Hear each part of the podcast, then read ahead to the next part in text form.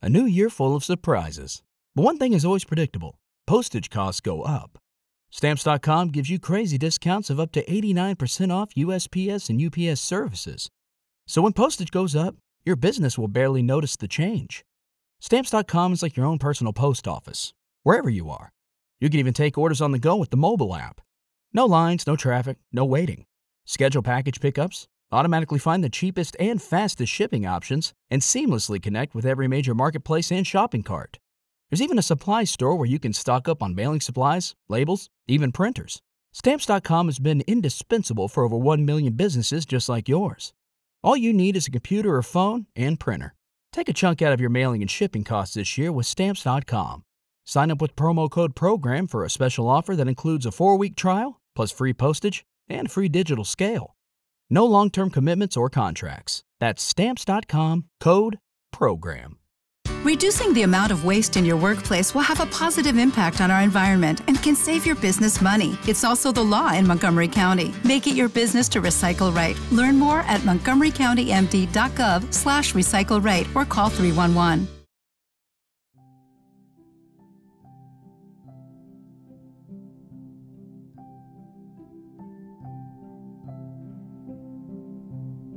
¿Sabías que el famoso villancico que hemos escuchado y cantado desde que tenemos memoria se remonta a las primeras décadas del siglo XIX? Esa hermosa canción navideña que a muchos nos calma y nos hace recordar lindos momentos fue traducido a más de 300 idiomas y fue declarado por la UNESCO como Patrimonio Cultural e Intangible de la Humanidad. Hoy, en este capítulo de Un Clásico, vamos a hablar de las historias atrás de este villancico y de una Navidad que Chopin tuvo que vivir de manera solitaria, pero con bellísima música. ¿Me acompañan?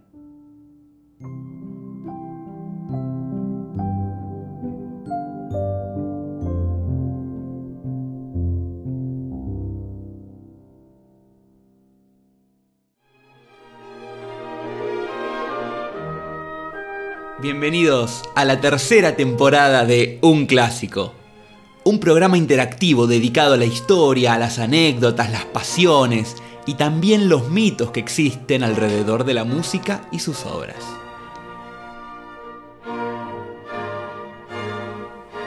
Vamos a transitar juntos desde las curiosidades biográficas hasta las tramas secretas de las más grandes genialidades musicales para disfrutarlas a pleno. Mientras escuchamos las obras, vamos a sumergirnos en enredos y creencias, en las historias más desgarradoras y también en las más divertidas de la lírica.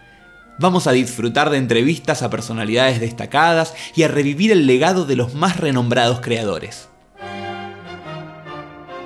Soy Juan Roleri, pianista profesional, director de la escuela de arte llamada El Visor Buenos Aires y soy quien desde el 2017 los acompaña y los seguirá acompañando en estos recorridos históricos y musicales.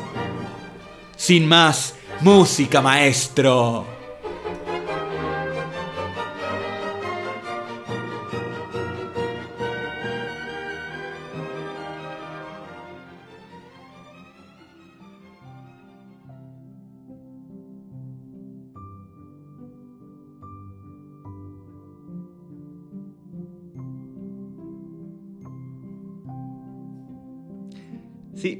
Esta canción que están escuchando es muy usada en películas, programas, shows, eventos y en cuantas reuniones populares haya en el mes de diciembre.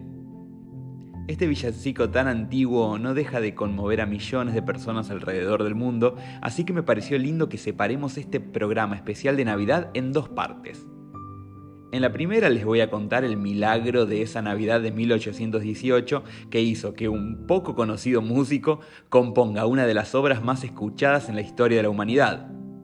Y en la segunda parte de este programa voy a contarles la historia de una dura Navidad que le tocó vivir a Chopin cuando tenía solamente 20 años de edad y tuvo que huir desde su Polonia natal, pero que eso le hizo componer uno de los fragmentos musicales más hermosos de toda su producción artística.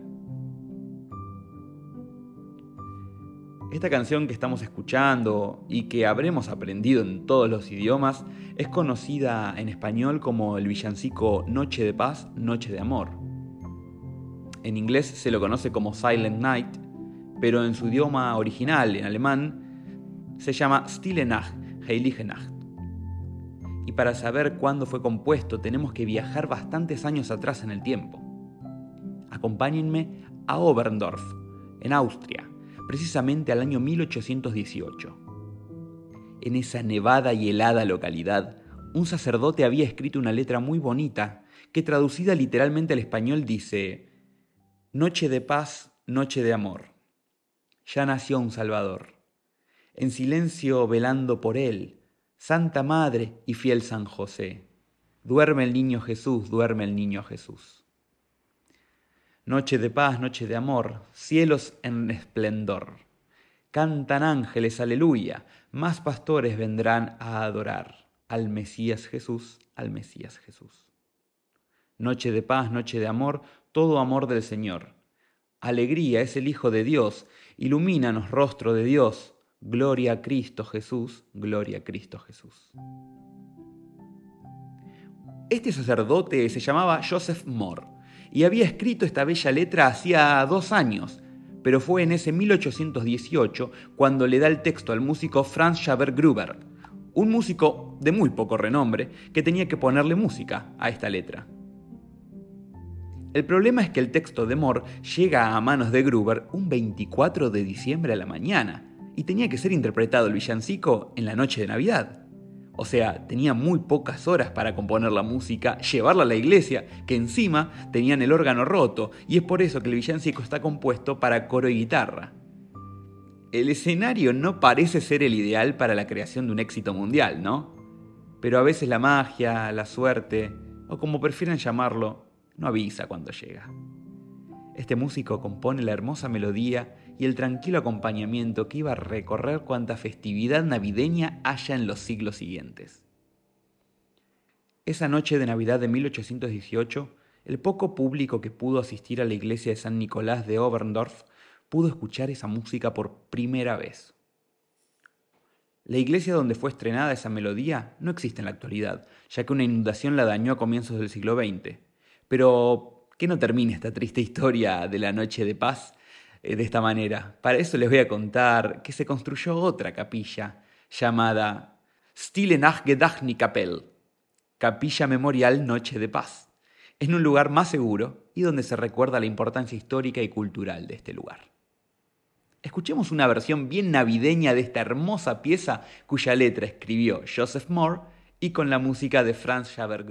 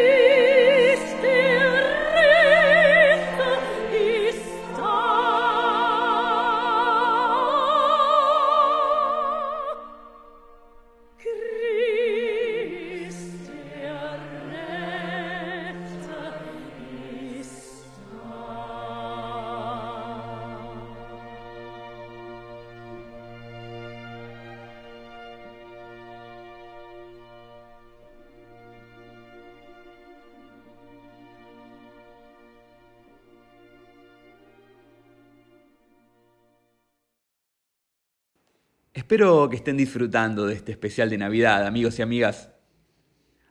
Aún nos queda hablar de algo que a mí me fascina, y es una Navidad muy difícil que tuvo que vivir el compositor Frédéric Chopin en 1830.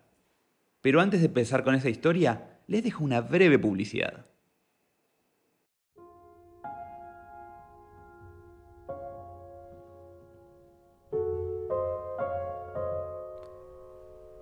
¿Te imaginas estar a la luz de las velas escuchando esta música y tomando una deliciosa copa de vino? Ya sea una salida romántica para parejas como una salida súper original con amigos melómanos. Ya sea para hacer un regalo distinto a seres queridos o simplemente para darse un gustito. Hoy esta experiencia es posible. Entra al sitio web www.unclásico.com y busca la sección de conciertos privados, donde verás todas las alternativas posibles. Un clima único a la luz de las velas, donde vas a poder escuchar desde nocturnos de Chopin hasta obras de Piazzolla. Todo acompañado por una botella de vino y pan casero en la opción más básica, hasta una cena con sushi en su opción más exclusiva. Esta experiencia está catalogada por la aplicación Airbnb como una de las más populares de Buenos Aires. Te espero para compartir una velada inolvidable.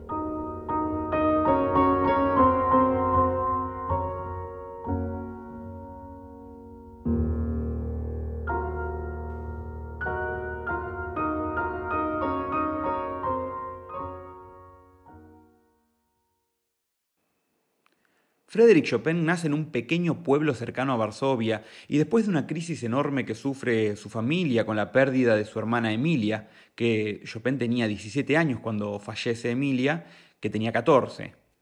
Esto hace que la familia no pueda seguir viviendo en Sola Bola, un pueblito cercano a Varsovia, como les dije antes, y todos se mudan a la capital polaca.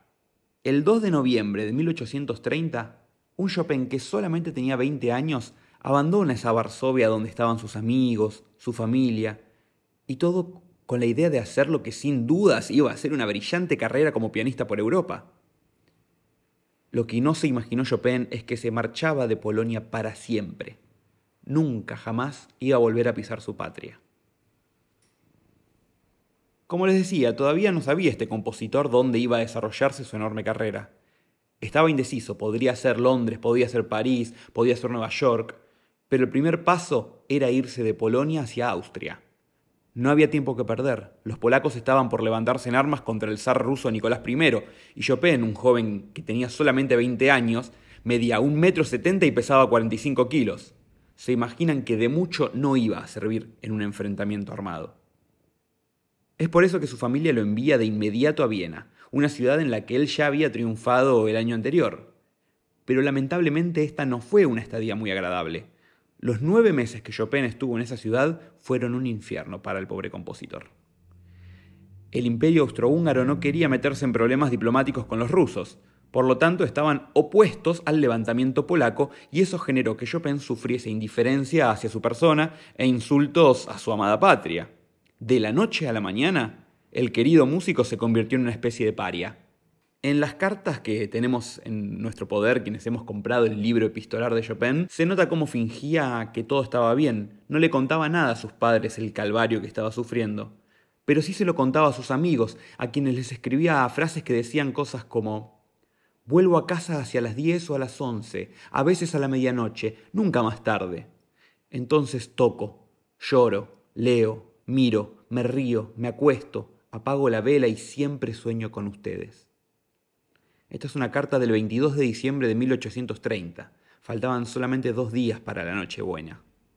Dos días más tarde, en Nochebuena, o sea, en vísperas de la Navidad de ese 1830, le escribí a su amigo Jan Matusinski. En realidad me siento mal, pero no se lo escribo a mis padres. En los salones parezco calmado, pero cuando vuelvo a casa me descargo en el piano. Sin intimidad con nadie tengo que mostrarme amable con todo el mundo. Esta carta la escribe el 26 de diciembre de 1830, un día después de Navidad. Y poco después, el 1 de enero de 1831, escribe al mismo amigo, Hoy es año nuevo y cuán triste lo empiezo. tal vez no llegue a ver el final de todo esto. Y es tal vez una de estas descargas musicales las que vamos a hablar. Una descarga donde se ve la reacción que no puede tener contra los enemigos de su patria. Una reacción visceral, furiosa, y que de un momento a otro se vuelve pura nostalgia. Se vuelve un recuerdo de esas navidades en casa, en esa patria con villancicos tan hermosos como el que le gustaba a Chopin. La obra de la que estamos hablando se llama El Scherzo Opus 20 número 1 una obra para piano solo que compuso Chopin en este contexto tan difícil en el que se mezclan los sentimientos de incertidumbre por la guerra de su patria, en la cual están sus familiares y sus amigos, y por el otro lado, el recuerdo y la añoranza de esas navidades con su familia. El comienzo de este escarzo tiene sonoridades arrebatadas, violentas, desesperadas. Escuchemos un fragmentito.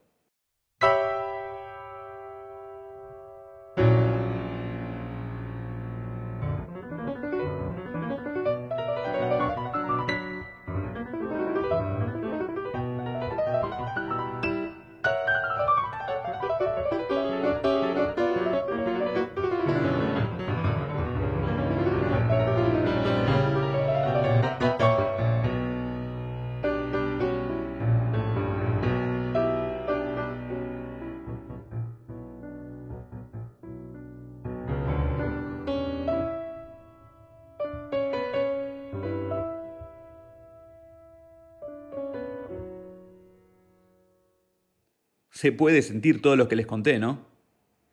Bueno, pero la parte intermedia es la que más me parte el corazón. La añoranza y el recuerdo melancólico de esas navidades con su familia son las que a mí personalmente más me conmueven. Y para hablarles de ese fragmento en el medio del escarzo, tengo que hablarles de un villancico polaco llamado Lulach G. Jesuniu, que se cantaba en la casa de la familia Chopin durante la infancia del compositor. Escuchemos un fragmento de este hermoso villancico.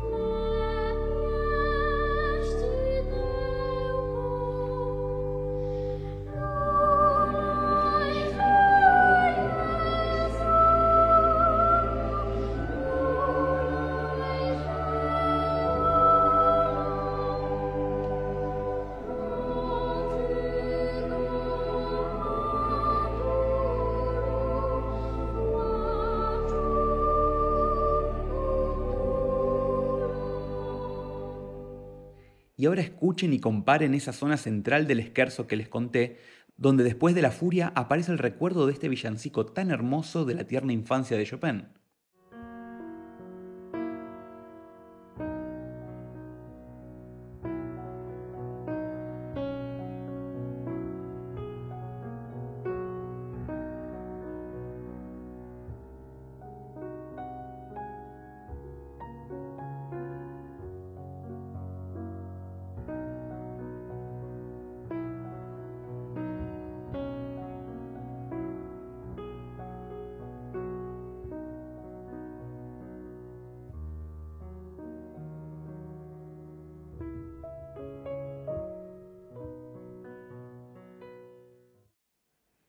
Es conmovedor, ¿no?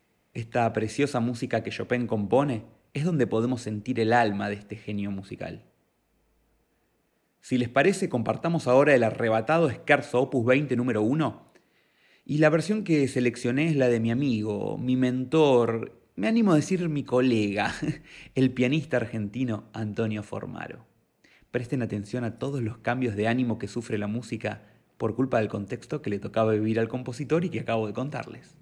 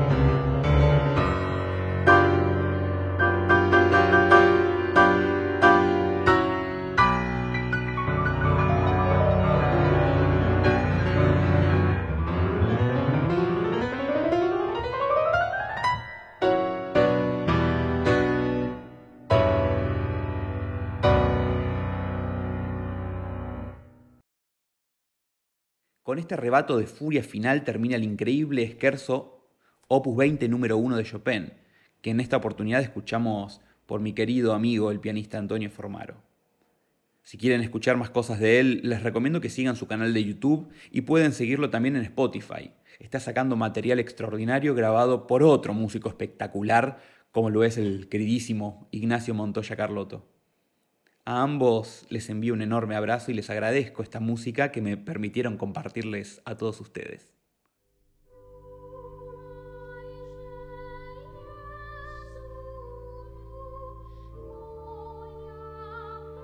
El especial de Navidad lo voy a cerrar en primer lugar pidiéndole que se suscriban a mi canal de YouTube. Ahí estoy comenzando a generar contenido también y si quieren pueden encontrarme en todas mis redes, igual que en YouTube, buscándome como arroba juanroleri. También pueden encontrar todo mi material en el sitio web www.unclásico.com. Cierro enviándoles a ustedes un abrazo de todo corazón. Este podcast está en el puesto número 30 entre los más escuchados de historia de la música en México y en el puesto número 2 del mismo ranking en España. Les juro que me cuesta creer la cantidad de gente que me escucha y comparte este podcast. No tengo más que palabras de total agradecimiento. A todos ustedes que llegaron hasta acá, les quiero agradecer, sean de España, de México, de Argentina, de Chile, de Uruguay, de cualquier país latinoamericano desde donde me escuchan. Gracias. Espero que todos pasen una hermosa Navidad, que tengan un próspero año nuevo y que si como Carlita, mi amada esposa, o como Gustavo, mi querido papá, van a tener una de esas fiestas con ese feo síndrome de la silla vacía, con, ese, con esa ausencia que se nota más que las presencias muchas veces. Bueno, si toca pasar ese tipo de fiestas, Espero que la puedan pasar de la mejor manera, con la mayor alegría posible, con los pensamientos más lindos, y sepan que para ustedes en especial va todo mi afecto y que los abrazo con todo mi corazón. Les deseo unas muy felices fiestas, amigos y amigas de un clásico. Eternamente gracias.